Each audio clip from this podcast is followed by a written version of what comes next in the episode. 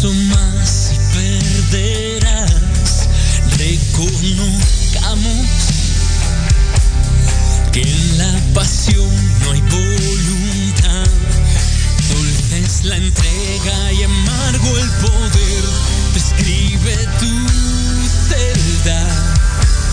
Si el trono es alto, te puedes caer y valdrá la pena.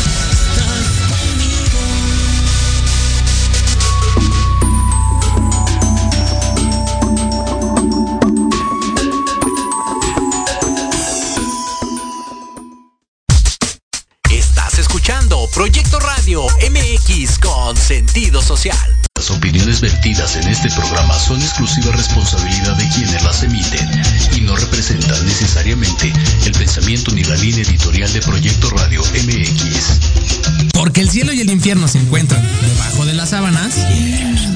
Bienvenidos a su programa Rollos de Pareja. Un espacio para desnudar y poner de manifiesto esta relación humana tan compleja. Acompáñame los próximos 60 minutos a redescubrir por qué y para qué estás con tu pareja. Aquí, en tu estación Proyecto Radio MX, comenzamos.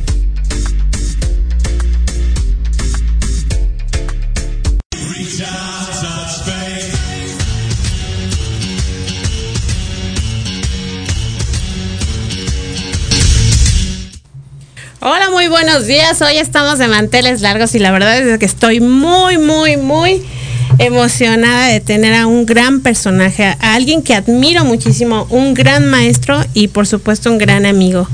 Él es Héctor Gómez. Héctor Suárez. Gómez, perdón. Perdón, Héctor, es que estoy muy nerviosa. Héctor está muy nerviosa. Tienes, tienes que, que- que- que comprender esta parte. Digo, aparte de que está siendo tu alumna en este momento, digo, está como no tienes una idea. Está aquí Dori sudando frío. Está acá como de. No lo puedo creer. Héctor Suárez Gómez. Bienvenido. No tienes- ¿Cómo no estás? madre, Muchísimas madre, no Sí, madre. No, estoy súper nerviosa. Y aparte pero- con lo que le estás enseñando que está, aquí en la parte de estandopear, entonces creo que creo que lo voy a poner en práctica el día de hoy, mi querido Héctor. Bienvenido, Héctor, a tu programa Rollos de correr, Pareja. Hoy la voy a correr de, de, de la clase. Exactamente. No, más bien, hoy, la- hoy- hoy- hoy le vas a poner su prueba ahí en la, en la clase. A ver, ponla, ponla nerviosa, ponla nerviosa en esa clase para que, lo- Eso- para eso- que la eso haré, atraviese. Eso haré, eso haré. No, perdón. me- me- Héctor, bienvenido a tu programa Rollos de No Pareja. perdón Ni de Dios, Doris. Ay, perdón. Pero Héctor Suárez Gómez, ya. Lo dije bien. Bueno, ya, de todas maneras, la apertura. Doris. Ajá. Doris. Ya, hay un poquito de delay, pero aquí estamos. ¿Me oyen? Ya, Sí, sí, ya. sí, sí, ya, ya, ya, todo bien. Doris, Doris, ¿cómo se escribe Gomis? Con ese, ¿no? Eso, muy bien, ya, ya, con esa que la medio empiezo a perdonar. Te Suárez perdonar. Suárez Gómez. No, bueno. eh, un pequeño resbalón, pero eh, bueno, ya te digo, eres, un gran maestro, eres una persona súper admirable. La verdad es que yo tenía una imagen diferente de la que pensamos de, eh, de algunas personas. Y la verdad es que para nosotros es un gran honor que, que vengas aquí para promocionar ese magnífico libro eh, que le hiciste a tu papá. De hecho, yo le decía a algunas personas en la mañana, ¿cómo, ¿cómo Héctor pensó en hacer ese libro en honor a su papá? Justo en un tiempo tan corto, ¿no? De, de, de, esta pérdida tan grande. Porque mucha gente dice, voy a hacerle un libro a mi papá, pero en realidad no lo hace. ¿Y cómo es que, Héctor, uh -huh. eh, pensaste en hacer este libro para tu papá? Pues realmente no lo pensé. Fue un impulso eh, que me vino al día siguiente de su muerte. Estábamos hablando el hermano de mi papá la viuda de mi papá y yo en la mañana y me preguntaron que si sabía algo del libro que estaba escribiendo mi papá. Como antecedente te cuento que en el 2011, cuando sale mi segundo libro, el director de Random House de ese entonces nos invitó a mi papá, a mí y a mi editora a comer. Y ahí nos propuso que mi papá me contara su vida y que yo escribiera un libro acerca de su vida.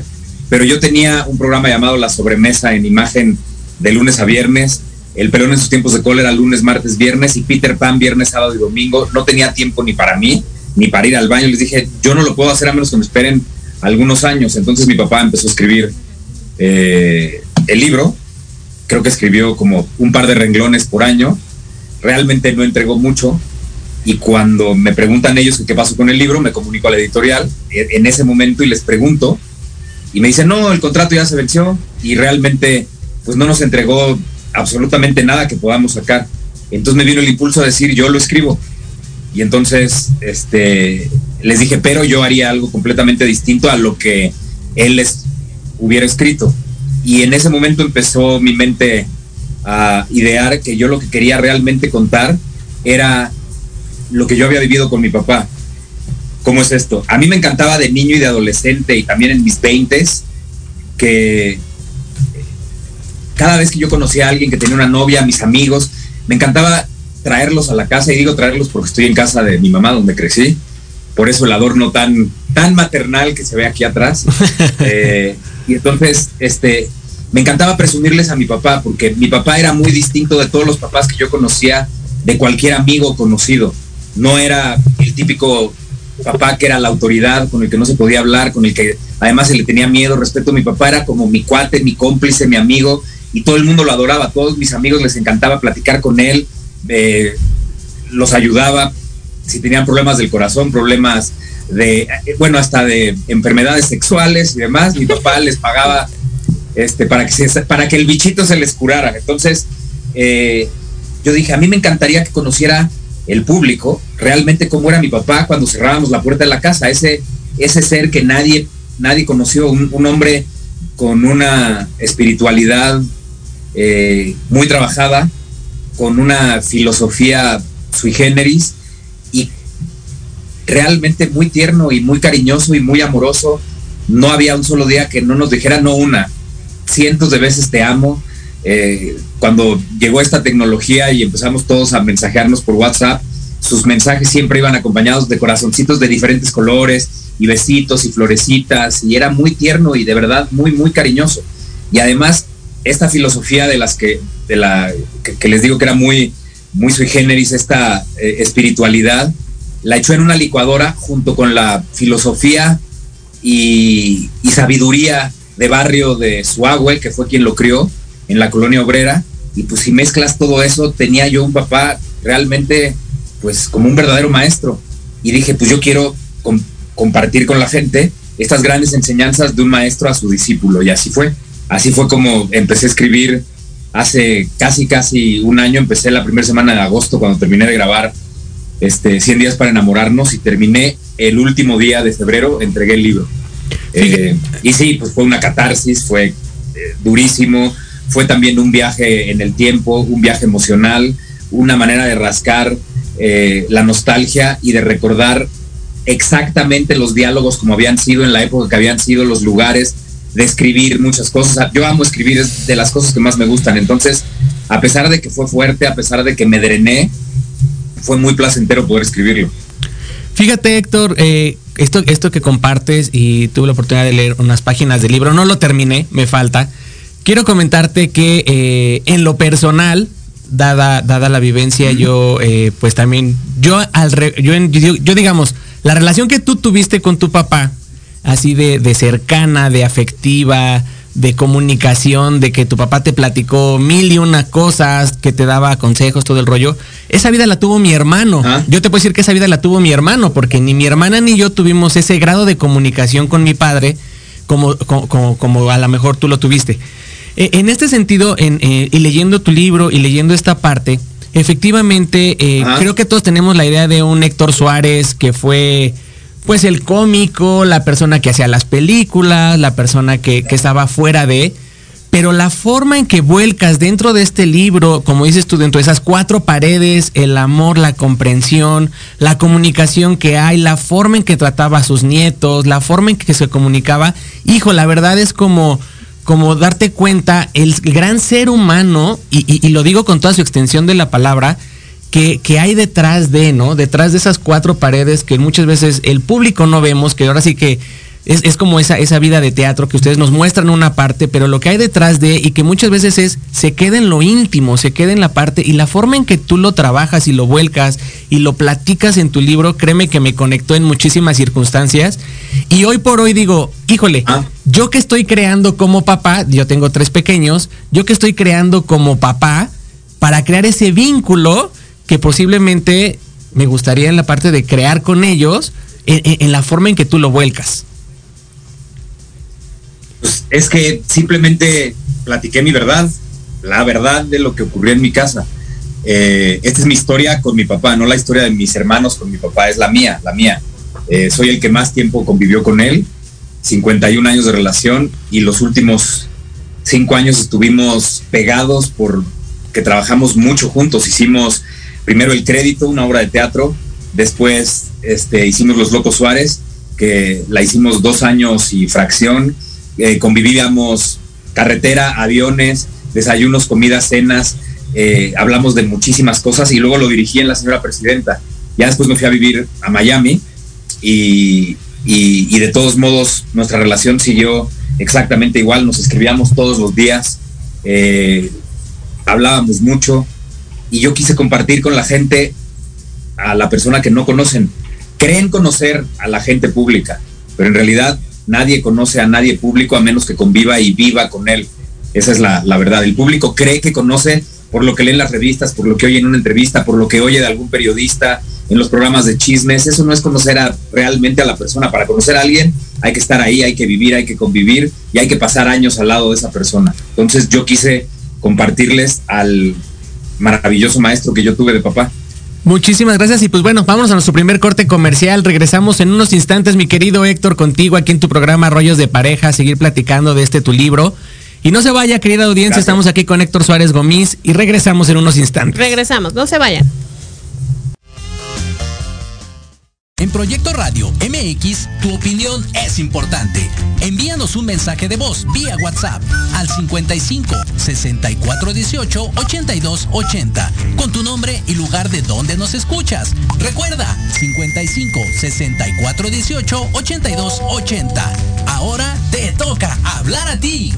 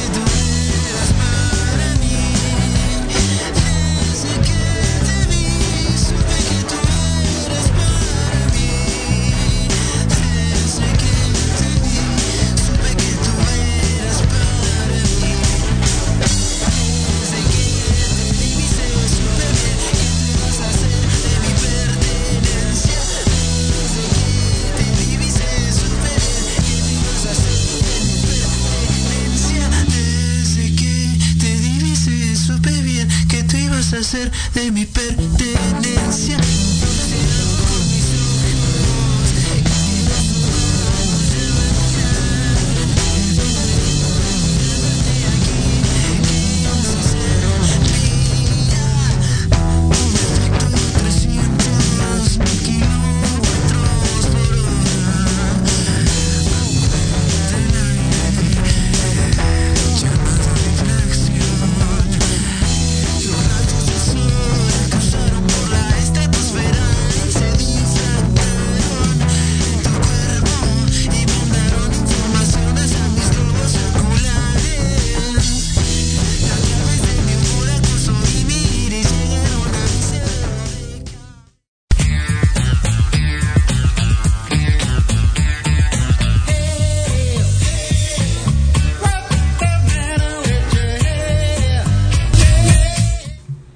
Gracias, pues ya estamos aquí de regreso en su programa Rollos de Pareja con nuestro querido invitado Héctor Suárez Gomis.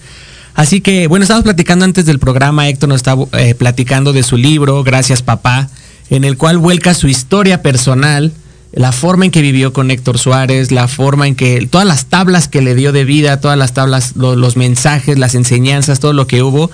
Y Héctor, leyendo tu libro, como te compartí, no lo terminé de leer, eh, tu abue juega un papel súper importante en la vida de tu papá, pero no solamente en la de tu papá, sino creo que el mensaje de tu abuelito, de tu abue, como tú lo pones en el libro, eh, realmente es toda una trascendencia dentro de tu familia, dentro de toda esta, esta parte, pero es la persona que, que empieza a bajar muchísima sabiduría o enseñar muchísimas filosofías de vida que muchas veces van en contra de la misma de la misma sociedad. Creo que la apertura que empieza a manejar tu agua en aquellos años, a lo mejor de transmitirle a tu papá y todo, y la forma en que tu papá capta los mensajes, creo que es, es, es, es muy loable lo que, la forma en que, en que esa señora, eh, tu abuelita, eh, eh, baja toda esta información y que hoy por hoy sigue ese legado de información, de, de, de emociones, de sentimientos, de formas de ser que tienen que ver con una apertura universal muy grande.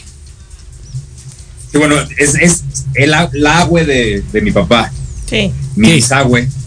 Este, todo el mundo le decía agüe, y pues ella es quien lo cría. Mi papá vive sus primeros veintitantos años de vida al lado de ella. Ella es quien lo forma, ella es quien, quien lo crió, quien lo, quien lo formó. Y además, ella tenía una sabiduría y una filosofía eh, de barrio. Peleó en la Revolución Mexicana, a su marido y a su hijito los mataron y vio, o sea, se les murió, se le murieron en los brazos y ella no los pudo enterrar porque si no huía, hubiera muerto también eh, en ese momento. Entonces, eh, a lo largo de su vida fue analizando todo lo que le iba pasando y esa sabiduría se la fue transmitiendo a sus nietos. Eh, Además era una adelantada a su época porque todo eso de tu mente crea todo lo que tú pienses, se lo inculcó a mi papá todos los días y mi papá también a nosotros. En ese sentido, mi papá es la consecuencia de su agüe y nosotros somos la consecuencia de la consecuencia de su agüe. Y mis hijos pues son la consecuencia de la consecuencia de la consecuencia de su agüe porque como educas y aprendes con el ejemplo, pues evidentemente así educo a mis hijos con lo mismo, eh, con, los mismos, mismas frases que me decía mi papá, con los mismos ejemplos, que además eran los mismos que le daba su agüe. Y creo que, que, que le salió muy bien. Además era la persona más importante para mi papá, no había un solo día que no la mencionara, siempre que hablaba o que decía algo, hacía la introducción de, como me decía mi abue, y, sí, y creo que es un personaje eh, entrañable en el libro. Totalmente, totalmente. Y creo que hoy por hoy, la forma en que también tu hijo Pablo y Jimena hablan de su abuelito, creo que vuelve a ser la misma parte de, hijo, lo que, lo que dejan, lo que dejan ahora sí que las generaciones y la forma en que van, eh, la forma en que Pablo y Jimena Sí. se expresan de tu papá. Con, con lo que hacen el- la, la- la mariposa blanca y lo que hacen, fue como la forma de, de efectivamente, como dices tú, no, aquí es donde puedo yo ver y tú lo bajas en el libro y tú lo enseñas en el libro, la forma en que, en que vamos bajando la información de generación en generación y cómo la vamos captando. Y creo que esto es muy rescatable y ojalá que la gente lea el libro porque es la forma de, ok, hoy me encuentro en esta posición de vida probablemente, hoy que estoy creando esto y a lo mejor si no tengo ese vínculo, bueno, entonces, ¿qué voy a dejar para mis siguientes generaciones en información, en sabiduría? pero, pero lo que yo veo es volcado muchísimo en amor y en una apertura universal increíble. También, Eh, también como tomar la decisión, ¿no? La decisión de, de realmente hacerlo con sus hijos, porque tu papá menciona en una entrevista con Gustavo Adolfo Infante que su papá era muy frío, ¿no? Era un militar y, y él trató de darle un beso. Y bueno, la respuesta no fue la mejor, ¿no? Y, y él decide hacer todo, todo lo contrario con ustedes, ¿no? Decidir ese- ser ese papá amoroso. Contado tal cual. tal cual. Hay todo un capítulo en el que, en el que hablo de, de mi abuelo a través de la voz de mi papá eh, y, lo descri- y lo describo y, cuento su historia y cómo mi papá decide no ser el cretino, imbécil, macho, este, que fue su papá con él y, él decide ser absolutamente todo lo contrario. Por eso era tan cariñoso, tan tierno, tan besucón, tan abrazador y tan, de verdad, tan presente, aunque, aunque por su trabajo no estuviera tan, no lo estuviera tanto en la casa, pero siempre, siempre estaba pendiente de nosotros y hasta los últimos días de su vida, de mis hermanos más chicos, que uno tiene 22 y la otra va a cumplir apenas 10, eh, siempre, siempre fue igual, con Julieta, con Rodrigo, con Isabela y conmigo. Claro. Y, y hay muchísimos aprendizajes y premisas dentro de tu libro. De todos esos aprendizajes, ah, ¿con cuál es el que tú te identificas más? Que te encanta, que dijiste, No, pues si me no quedo, hubiera-". me quedo, me quedo con muchos. Atrévete a soñar lo imposible, me fascina esa, esa, esa frase que me decía mi papá. Esto de no sueñes chiquito, los, nada más los, los, los miedosos, los mediocres sueñan sueños que pueden ser fácilmente alcanzables. Tú atrévete a soñar aquello que sea casi imposible. Y además, una vez que estés a punto de alcanzarlo, vas a sentir dolor, vas a sentir ganas de renunciar, vas a sentir ganas de darte la vuelta. Eso le pasa también, me hacía la analogía siempre con, deportes, le pasa a los maratonistas, después del kilómetro 30 por la baja de, glu- de glucógeno, empiezan a ver, todos, todos los maratonistas hablan de un muro y en ese momento quieren renunciar a seguir corriendo y quieren detenerse. Me decían, no te detengas, no te detengas, que eso sea el indicador de que estás a punto de conseguir lo que quieres, así es que no des marcha atrás. Y una vez que alcances ese sueño imposible, una vez que lo materialices en un sueño posible y además alcanzado, búscate otro que sea también imposible y más imposible que el que acabas de conquistar. Y órale, que te cueste trabajo. Y otra vez, no te rindas, no te rindas. Vas a sentir dolor, vas a sentir ganas de renunciar. No renuncies. El dolor, esas ganas de querer renunciar, de no seguir adelante, son indicadores de que estás a punto de conseguirlo. Y la gran mayoría renuncia en cuanto empieza a sentir dolor, en cuanto empieza a costarle trabajo. Tú no lo hagas. Eso, eso, eso se me queda para siempre. Por eso hay un capítulo completo que, que habla, que habla de, de alcanzar el sueño imposible. ¿Y cuál es eh, eh, en tu vida personal, Héctor, en esta parte que tú digas, híjole, creo que esas, esa, esa frase de tu papá, esa frase tan, tan, tan, tan trascendental, ¿cuál es ese muro que tú dijiste, te dolió? O sea, yo sé que has tenido muchos por los proyectos, por los libros, por toda la, toda la carrera que has tenido. Pero ¿cuál, cuál puede ser ese, ese, ese, ese gran muro que realmente estas palabras de tu papá retumbaron tanto en ti que fue un el último jalón, el último jalón No, ante continuamente, conti- sobre todo, sobre todo cuando, mira, eh, los éxitos siempre serán un espejismo. Se celebran con los ojos cerrados y te crees que ya lo lograste todo y como, como no hay, o sea, es imposible que alguien te critique porque finalmente conseguiste lo que quisiste, pues es, es, es, un- es una manera de que sea un espejismo aunque hayas logrado lo que querías. Uno realmente empieza a crecer y se autoanaliza eh, cuando, cuando te caes. Entonces cada vez que me caía, volverte a levantar es otra manera de seguir adelante y de no tener miedo de alcanzar ese, ese sueño posible. Perdón, ese sueño imposible. Entonces cada vez que me voy para abajo, eh, porque además la vida es un ciclo, a veces estás arriba, a veces en medio, a veces abajo, y esto es un continuo. Eh, entonces cada vez que voy para abajo que estoy abajo, no se me olvidan esas palabras, jamás. Además hay un, hay un capítulo que me encanta, que es el sexto, donde mi papá me hace una analogía de la vida con una pelea de box. Lo que ocurre en un ring de box es exactamente lo que ocurre en la vida. O sea, tienes que, tienes que salir a luchar solo, a pelear solo, tienes que enfrentarte a tu rival y no importa si es mejor que tú, no importa si es más veloz que tú, no importa si crees que vas a perder, tú te tienes que plantar y pelear con ese rival. Eso es la vida, eso son las, toda, todo lo que tengas en contra. Y tienes que aprender a saber si, lo vas a, si vas a pelear con él en la corta, mediana o larga distancia. Eh, acuérdate de prepararte siempre muy bien, no dejes de mover la cintura, cabecea, Nunca cierres los ojos cuando estés quitándote golpes porque a lo mejor te viene un golpe que no ves y esos son los que más duelen y los que a lo mejor te pueden tirar. Y además vas a recibir golpes. golpes. Acostúmbrate eh, a que aunque des golpes, vas a recibir golpes. Y el que estés dando golpes no significa que lo estás haciendo mal, significa que estás peleando. Nadie que, nadie que no se mete en el ring eh, es capaz de, de, de, no recibir golpes. O sea, para no recibir golpes, pues mejor velo desde la televisión. Y además, si crees que no lo estás haciendo bien, no te preocupes, va a sonar la campana, te vas a ir a tu esquina, va a haber gente que te va a decir cómo hacer las cosas. Y si esa gente no tiene la solución, vas a tener que buscar esa solución tú.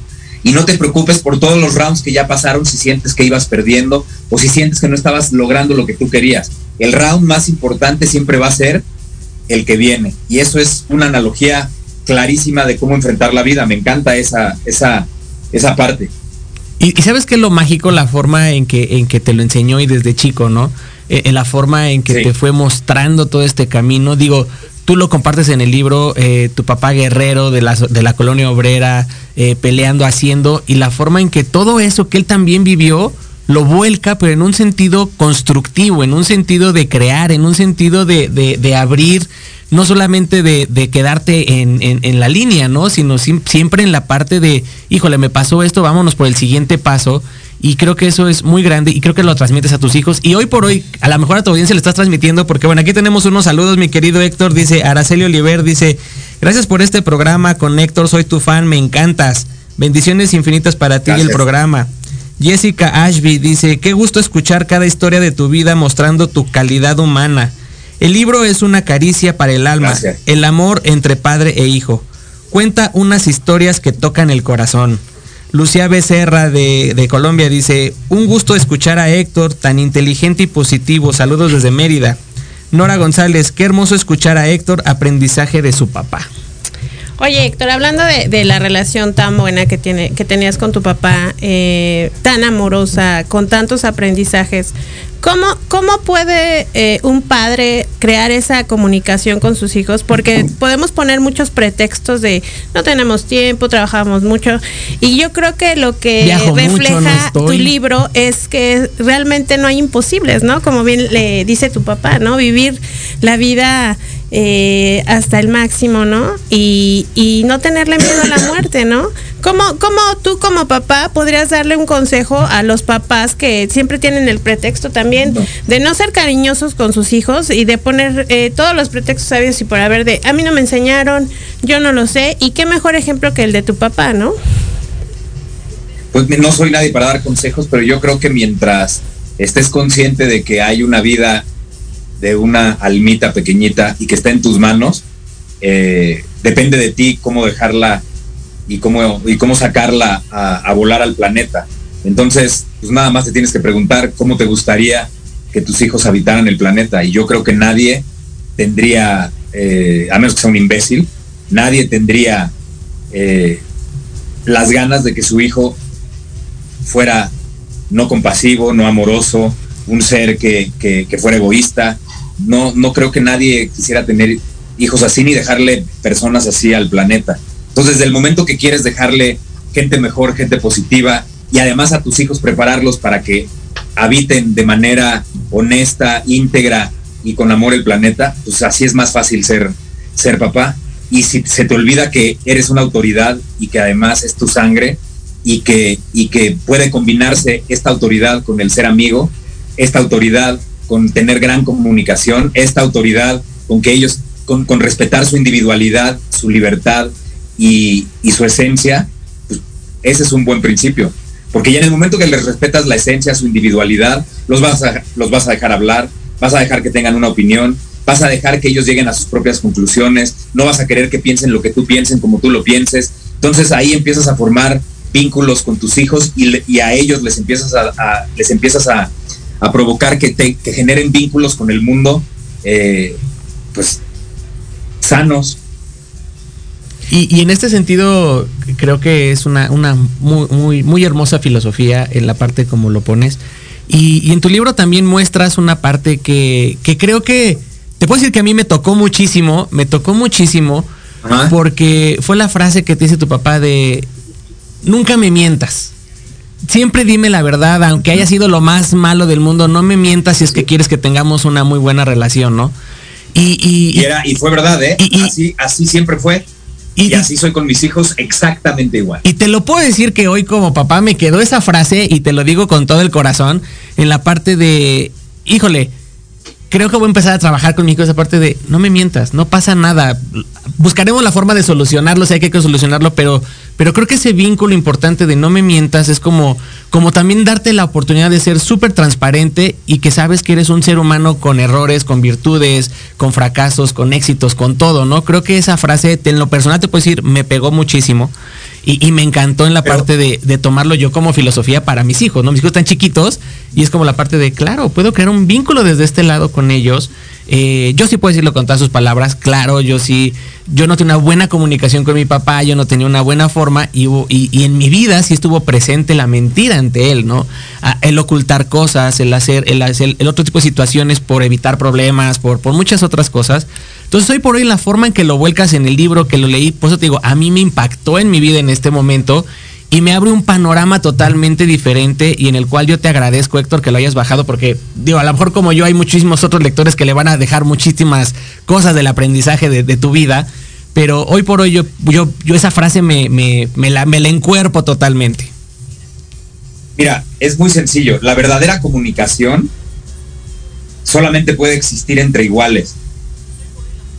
Es real, porque en el momento que tú te comunicas con alguien que tiene un poder mayor a ti, él ya lleva la ventaja y no se están comunicando igual. O sea, vas a estar cuidando las palabras, las formas. Sin embargo, él se va a comunicar contigo tal y como es.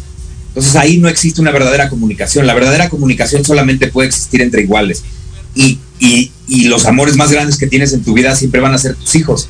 Entonces, ¿cómo no vas a permitirles que se comuniquen de igual a igual contigo? Esto de no mentir, hay que además agregarle este que no, no te va a pasar nada así hayas hecho lo peor.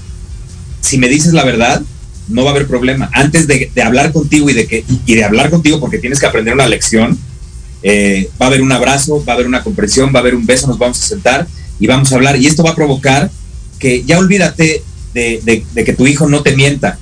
La comunicación va a crecer muchísimo porque no te va a ver como alguien que nada más está ahí para regañarlo, que nada más está ahí para decirlas, o sea, para decirle, no lo hagas, ¿por qué haces esto? Para, para eh, esto que yo no, no, no este, comparto, los papás que golpean a los hijos, que los golpes jamás serán formativos. O sea, lo único que aprenden los hijos cuando tú les pegas es a tenerle miedo a los golpes, no aprender la lección de lo que acaban de hacer.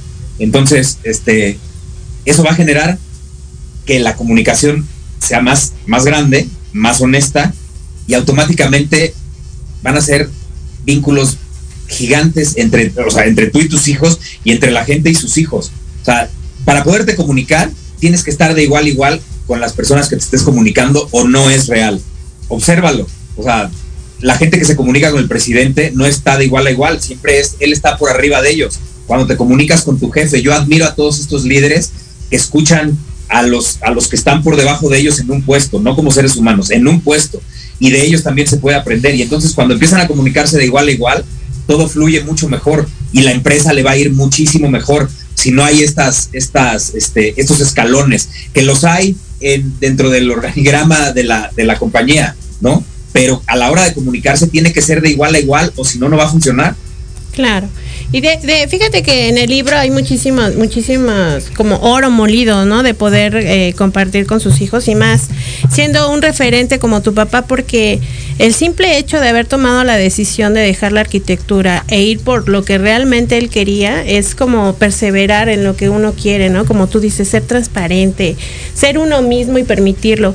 Y eso eh, él lo logró, ¿no? Y fue un grande en la actuación y, y más este, enseñándole eso a su hijo, ¿no? Y dando eso a las generaciones. ¿Qué tan difícil fue para Sí. ti manejar? Toda esta parte de, de la fama, la actuación, mi papá, eh, mis compañeros, yo, eh, cómo tener esa identidad y, y crear eso en ti eh, muy bien definido con todos esos aprendizajes y manejar todo esto que parece tan difícil, ¿no? Pues mira, cuando naces y tu entorno es el que me tocó a mí, es muy, es muy sencillo. O sea, yo nací y mi papá era una persona pública conforme fui creciendo, se fue haciendo mucho más grande, mucho más famoso. En los 80 revienta, en los 80 revienta y se vuelve un, este, un ícono. Eh, esa es mi realidad y ese es mi papá. Eh, para mí no, no, no era distinto al de mis otros amigos que sus papás eran abogados, eh, em- empresarios, doctores. Simplemente la profesión que ejercían sus papás y el mío eran distintas. Yo nunca lo vi como lo veía la gente por afuera. Entonces, como siempre fuimos tan unidos, tan amigos con esta comunicación de la que tanto hablo en el libro, eh, yo empecé en la carrera a los cinco años. eh, yo no competía con mi papá ni quería que, que- que mi carrera superara la suya. Eso es una estupidez. Yo, mi, mi única competencia era conmigo y no fallarme a mí. La gente es la que hace que entres en competencia, pero además como mi papá toda su vida me dijo campeón y toda su vida me dijo tú eres mejor que yo y toda su vida me dijo estoy orgulloso de ti, pues creó un ser muy, muy seguro. Entonces, en los momentos en los que, pues, por ejemplo, en, en la adolescencia cuando estaba haciendo teatro, por supuesto que no tenía ni las herramientas, ni las tablas, ni la preparación que él tenía con 30 años de ventaja, ¿no? Entonces, en los momentos que yo flaqueaba y que no me iba bien o que a lo mejor daba una mala función o que no conseguía algo porque había hecho un mal casting o realmente había estado en algo profesional y lo había hecho mal, pues no me iba para abajo porque pues es parte de hacer carrera. Si tú ves las películas de mi papá de hace 50 años, le pasó lo mismo, no siempre estaba al máximo, él fue creciendo como todos los actores, son pocos aquellos, son pocos los que nacen eh, tocados por el dedo del creador y que son eh, grandiosos, ¿no? O sea, por ejemplo, tú ves a Leonardo DiCaprio de niño actuando, ya era un virtuoso, pero esos virtuosos son garbanzos de libra. Entonces a mí eso nunca me pesó, nunca jamás me ha pesado, nunca.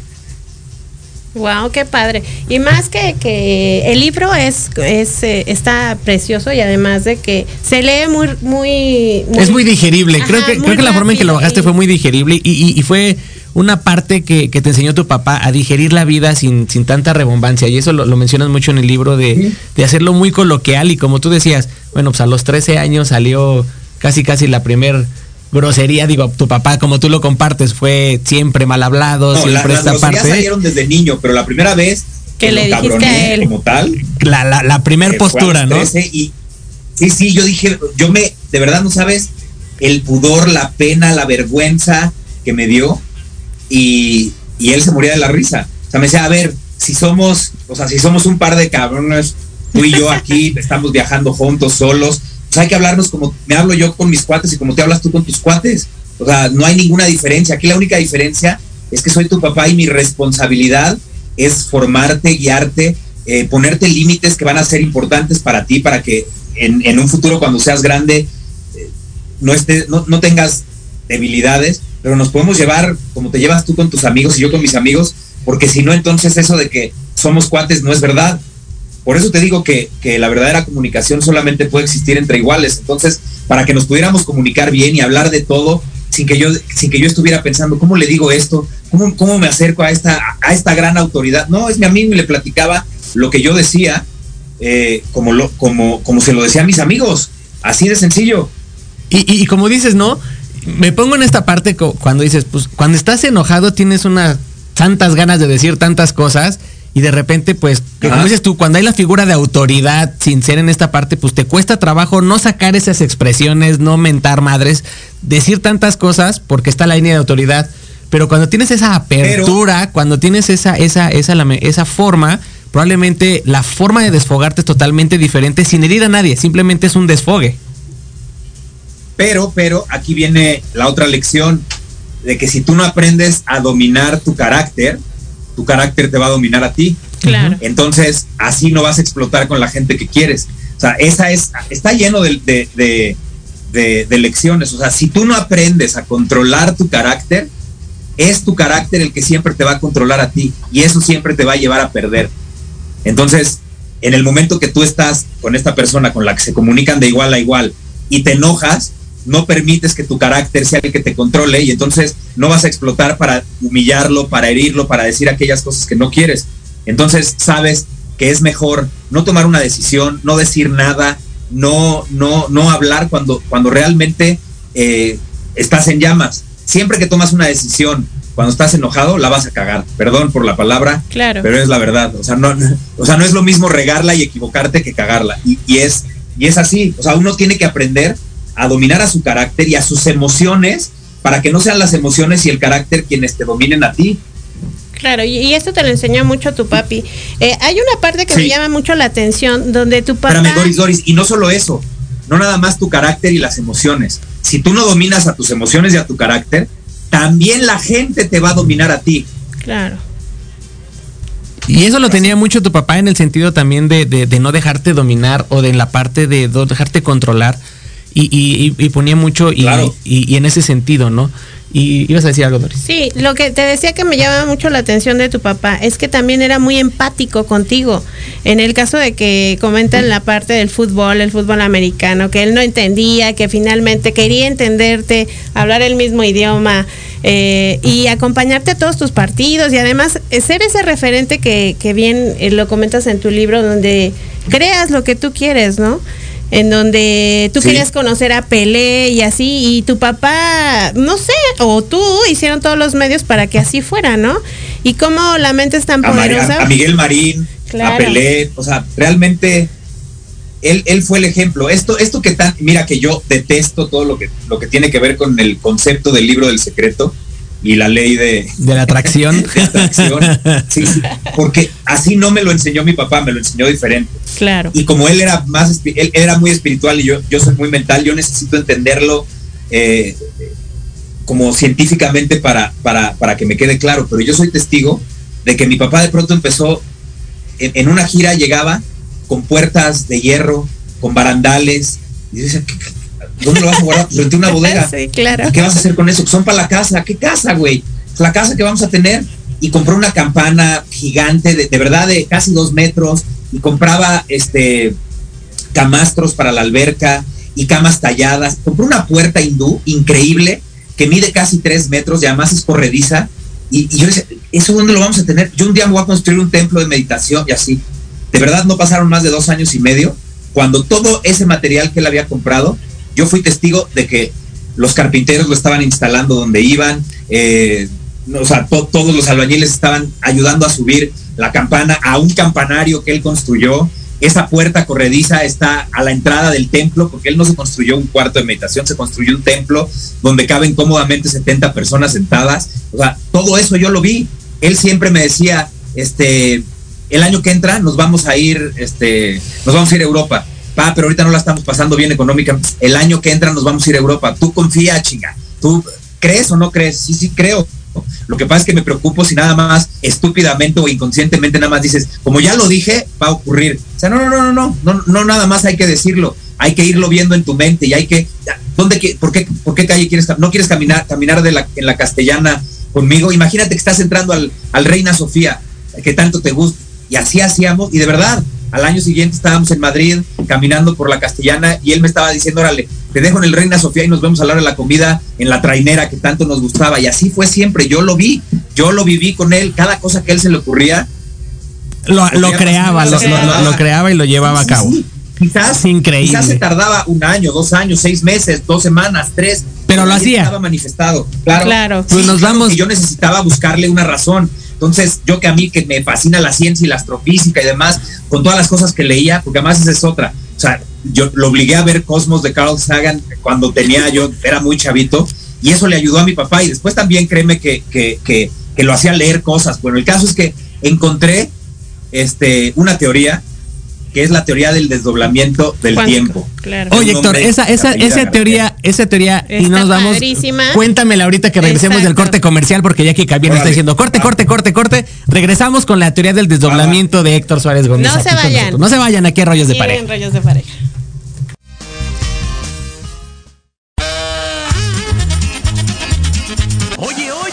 ¿A dónde vas? ¿Quién, yo? Vamos a un corte rapidísimo y regresamos. Se va a poner interesante. Quédate en casa y escucha la programación de Proyecto Radio MX con sentido social. ¡Uh, la, la, chulada! ¿Has pensado cómo vivirás en tu vejez? Que no se te vaya la vida planeándolo. Invierte una hora de tu tiempo escuchando Proyectando tu futuro. Todos los miércoles a las 4 de la tarde por Proyecto Radio MX, con sentido social.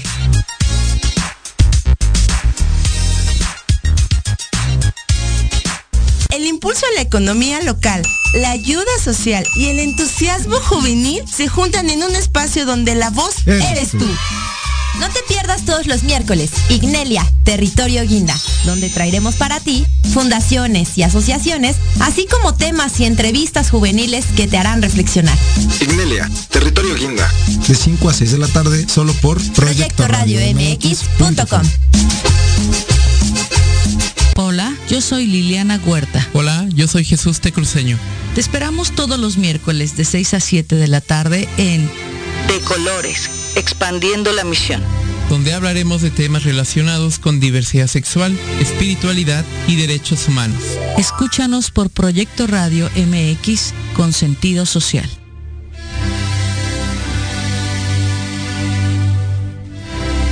Todos los miércoles de 7 a 8 de la noche tenemos una cita en el programa Mejorarte. Soluciones prácticas de nueva generación. Porque en la vida lo que no mejora, empeora. Y la diversión también. Podrás dialogar con competentes especialistas y aprender temas de vanguardia a la altura de las exigencias del mundo moderno. Aprende, diviértete y gana con Diana Marta Calleja en proyectoradiomx.com.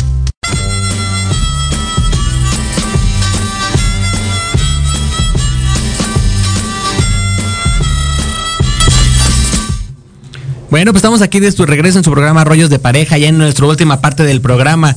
Mi querido Héctor, rapidísimo unos saludos que tienes por acá. Dice, felicidades al teacher, siempre escucharte es una delicia. El libro es un reflejo del amor Gracias. puro. Tanto que aprender del agua, de Dinéctor y Héctor Suárez Gómez. Gracias a los tres por esta parte. Dice, me encanta escuchar a un hombre hablar de esa forma. Eli dice, soy tu fan y aplico la filosofía de vida. Entonces tenemos aquí, pues ahora sí que esos saluditos para ti, mi querido Héctor, eh, eh, de, la- Gracias. de los usuarios, de la, toda la gente que nos está siguiendo ahorita en transmisiones de Facebook. Así que mi querida Doris, ahora sí. Y bueno, nos dejaste en ascuas con esta teoría del desdoblamiento del tiempo. ¿A qué te Pues refieres mira, con eso? es, es la que más me hace clic y la que más eh, me hace entender cómo funcionaría la ley de atracción. O sea, este señor Garnier dice que, que tienes un gemelo. Lo voy a tratar de explicar así muy rápido y no me voy a. O sea, no ahora sí que, que rápido porque nos quedan cinco minutos de programa. Imagínate, imagínate que en el futuro tienes un gemelo cuántico y entonces todo lo que tú estás, todo lo que tú quieres crear para el futuro, él recibe esa información. Y entonces algo así como que en tus sueños, imagínate que en tus sueños, él te habla y te dice cómo lo puedes materializar porque él ya lo vivió allá, allá adelante en el futuro. Wow. Entonces es así como puedes manifestar lo que tú quieres. Es más o menos así, resumida y muy breve y muy fácil. Fíjate Pero cuando que- leo eso, eh, me hace más sentido todo lo que, lo que la- mi, mi bisabuela le decía a mi papá y lo que mi papá decía toda su vida. Ya cuando yo era, eh, tenía treinta y tantos años, fue cuando salió este libro del secreto, que para mí no era ningún secreto porque era lo que yo había vivido en la casa toda la vida, porque era lo que mi bisabuela le había dicho a mi papá, que además así le decía, usted imagínese, imagínese la casa donde va a vivir, véala, pero vea los coches que están en su cochera, ¿qué coches quiere? Ya abrió, ya abrió el refrigerador, vea que está lleno de comida. Imagínese que está abriendo los sobres de- lo- del saldo de sus cuentas bancarias y remataba diciéndole, ahora imagínese que estoy yo en un cuarto grandote con una camota y véase a usted llevándome el desayuno a la cama, cabrón. Así le decía. Claro, claro. Y aparte de que está súper alineado. Tu papá hizo todo súper alineado porque, como tú bien dices, compró todas las todas las cosas para su casa de Cocoyoc. Y además. Claro, no te, este, no te esperes a que esté esa casa para tener las, las cosas que la pueden adornar. Puedes, ir, puedes empezar por lo, por lo chiquito y ya después irte a lo grandote, que es la casa. Él siempre fue así, ¿eh? de verdad, siempre Claro. fue así. Un día estábamos, estábamos de, él estaba de gira con ¿Qué nos pasa? En, estábamos en Los Ángeles. Y, me dijo, vente, te voy a invitar a comer al Mr. Chao en Beverly Hills. Entonces me dijo, y vamos a caminar por rodeos. Íbamos caminando, me decía, ve la vida de esta gente. Y ahí había un coche que él amaba de toda la vida, que era un Mercedes-Benz de colección 1970 3.5, y vio pasar uno y me dijo, ese es el coche de mi vida. Y este, y me dijo, te prometo, o sea, en cuatro años tengo ese coche. Así me dijo, ¿eh? Y cada vez me decía, mira, ya compré la, la funda con la que lo voy a tapar cuando lo estacione en el sol. Y o sea, e- este güey ya empezó, ya empezó, no tuvo uno, tuvo dos, dos. y en menos de cuatro años. Y empezó por las fundas, por los llaveros, por ese tipo de cosas, y tuvo los dos malditos Mercedes que quería y, no, y los usaba poco, ahí los tenía estacionados. Fíjate. Uno blanco divino que además era descapotable con el toldo azul marino, el volante blanco y los asientos de cuero azul marino y era su era su locura. Consiguió lo que quería y como ese detalle tan tan frívolo, también era así para los detalles insignificantes. Yo lo viví, yo lo vi. No soy tan tan genial como él para conseguir lo que yo me imagino, pero yo soy testigo de que él así hizo todo lo que Lo que claro. lo que hizo en su vida. Y, y me hace sentido en la parte que dices, eh, eh, eh, creo que como tú dices ahorita, el desdoblamiento del tiempo, tu papá le ponía tiempo a las cosas. O sea, decir, ok, lo compraba ahorita, pero veía ya puesto en un tiempo. O sea, no era de, ah, pues Claro. ahí para cuando suceda. No, no, no, lo veía en un tiempo. Y creo que, que como dices tú, esta es la ley de la atracción. a- Más allá de eso, es este tipo de, de- de ocupar el universo, la energía, lo que tú quieras, de poder materializar, de es poder que- crear y poder hacer la parte cuántica, ¿no? ¿Sabes, ¿Sabes qué otra cosa va acompañada con eso? Lo que me decía mi papá, la indecisión es uno de los grandes males de, de los seres humanos, porque si tú no sabes decidir, vas a permitir que otros decidan por ti. Y me decía, todos los países democráticos, todos los que votan, el día de la votación es el gran baile de los indecisos, porque la gran mayoría no saben qué hacer ni saben por quién van, van a votar, realmente están votando porque les dijeron por quién votar. Entonces, si tú no decides bien qué demonios quieres, ¿cómo se te va a poder manifestar si eres un indeciso? O sea, ay, quiero el coche blanco, bueno, no, pero negro, bueno, no, no va a aparecer. Hay que ser muy precisos con aquello que tú quieres que aparezca. Eso me lo decía todo el tiempo. Y, y es Ojo, ¿eh? Yo, no es que yo lo haga muy bien, porque yo también no, no lo sé hacer como lo hacía él, pero, pero me, ca- me queda claro que es real porque yo, yo vi cómo él lo hacía. Tú lo viste, lo y- materializaste y eso de es lo, todo. Lo importante, que lo tenía súper claro y que lo llevaba a cabo. O sea, no lo dejaba así al azar. Claro. Y, sino que lo hacía Si no realmente. tienes claro qué quieres, Claro. si no tienes claro qué quieres, ¿cómo demonios va a aparecer? Claro, es como Alicia, ¿no? En el País de las Maravillas, ¿de cuál puerta me voy? Pues la que tú decides es igual si no tienes un camino claro, ¿no? Pues la verdad Claro. es que se nos fue el El programa. tiempo, el programa, todo. y. Como agua. La verdad es que es un placer tenerte. Héctor Suárez Gómez, ahora sí lo dije bien, ¿viste? Mira, ya- Espero que con eso vez. me reivindique. No, no, no, no, te voy a dar lata un año completo. No te va a soltar, no te va a soltar. No, para mí va a ser un placer tenerte todo el tiempo en mi vida. La verdad es que es un gran maestro. Tengo el placer de estar con él en, en un taller maravilloso, con una generación maravillosa. Nosotros somos la generación 15, que le mandamos un saludo a todos los integrantes que nos están viendo. A todos, a todas las, a las 15. Exactamente. ¿Sabes qué? A las 16, A porque las ya hay como 16, 14 inscritos claro. de la 16. Pues creo que voy a ser parte de la 16. Exacto, porque la verdad es de que es un super maestro que, que, nos, que nos acompaña todo el tiempo, es una persona sumamente estudiada, sumamente preparada para acompañarlos y la verdad les recomendamos muchísimo el libro porque es un, una joya.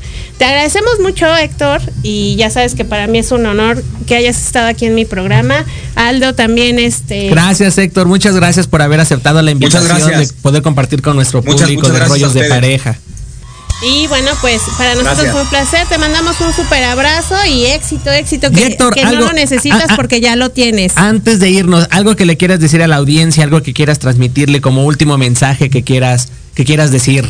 Compren el libro, compren el libro, está en todas las librerías, está en, en todas las, las este, eh, Amazon, en Google, en, en iBooks, en todas las plataformas y a final de mes sale el audiolibro que terminé de grabar la semana pasada. Ah, quiero decirte que el audiolibro, digo, mi mamá tiene un poquito de problemas, que le mando saludos a mi mamá de problemas visuales y me, y, el- y precisamente Abrazo, el fin de abrazo. semana me preguntó mi mamá y me dice, ¿y va a haber audiolibro? Le digo, mamá, lo acaba de terminar de grabar, ¿Sí? no tarda en salir. Entonces, así que mi mamá ya lo está esperando con todo, muchas con muchas ganas para poderlo leer, escuchar en este caso eh, el libro y, tra- Y y además no es un contigo. audiolibro plano, ¿eh? Está lleno de matices, de emociones, intenciones. Cuando habla mi papá, vas a oír a mi papá. O sea, hice voces, hice de todo para que a la gente le quedara muy bien y muy claro. Padrísimo, Me pues. lo voy a chutar también. Nos lo vamos a chutar también. Te mando un super abrazo, cuídate mucho. Héctor, Muchas pues, gracias por estar aquí. Y gracias por haber estado aquí en, en Rollos Nos de vemos. Pareja, en Proyecto Radio MX. A toda nuestra audiencia, pues nos escuchamos el próximo miércoles. Héctor, un fraternal Chao. abrazo, muchísimas gracias. Igualmente.